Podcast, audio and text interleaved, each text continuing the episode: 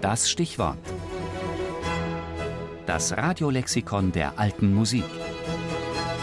Jeden Sonntag im Tafelkonfekt. Antoine Bunois, Multitalent, vermutlich reizbaren Charakters.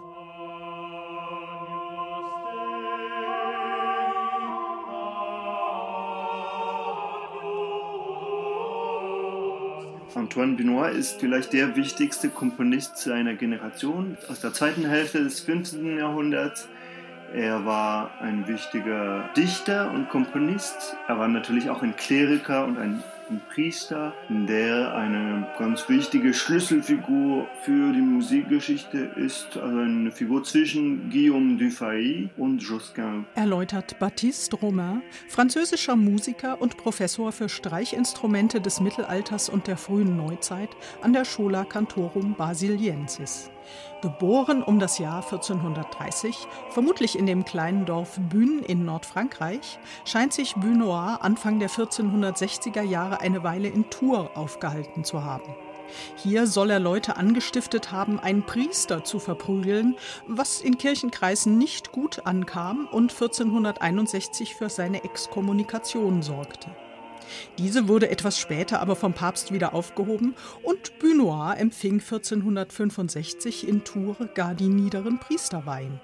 Zu dieser Zeit war er aber auch schon als Sänger, Dichter und Komponist bekannt und angesehen, und das scheint ihm auch bewusst gewesen zu sein.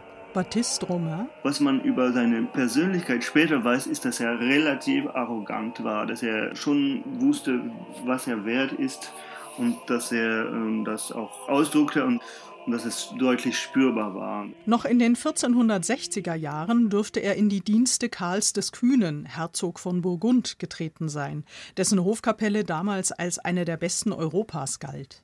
Nach Karls Tod 1477 erbte dessen Tochter Maria von Burgund die Kapelle und Bunois gleich mit.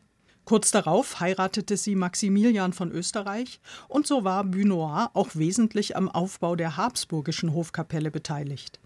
Ab etwa 1484 gibt es dann Belege für seine Tätigkeit als Kantor im flämischen Brüche, als Kollege von Jakob Obrecht.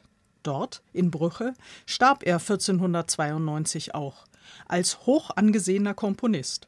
Und, betont Romain, auch als Dichter kannte er einen relativ großen Erfolg, weil manche von seinen Liedtexten in Textquellen separat überliefert wurden. Das ist für einen Komponist des 15. Jahrhunderts schon eine Besonderheit. An Musik ist allerdings von Bunois im Vergleich zu Zeitgenossen wie etwa Ockeghem oder Obrecht relativ wenig überliefert. Das bekannteste Stück ist sicher die sogenannte Lom-Armee-Messe, geschrieben um 1460, die als die erste auf diesen Campus Firmus galt, der so beliebt war, dass er danach noch etwa 40 weiteren Komponisten als Vorlage für Messen diente. Daneben kennen wir an geistlichen Werken nur noch eine weitere Messe und etwa zehn Motetten von Bunois.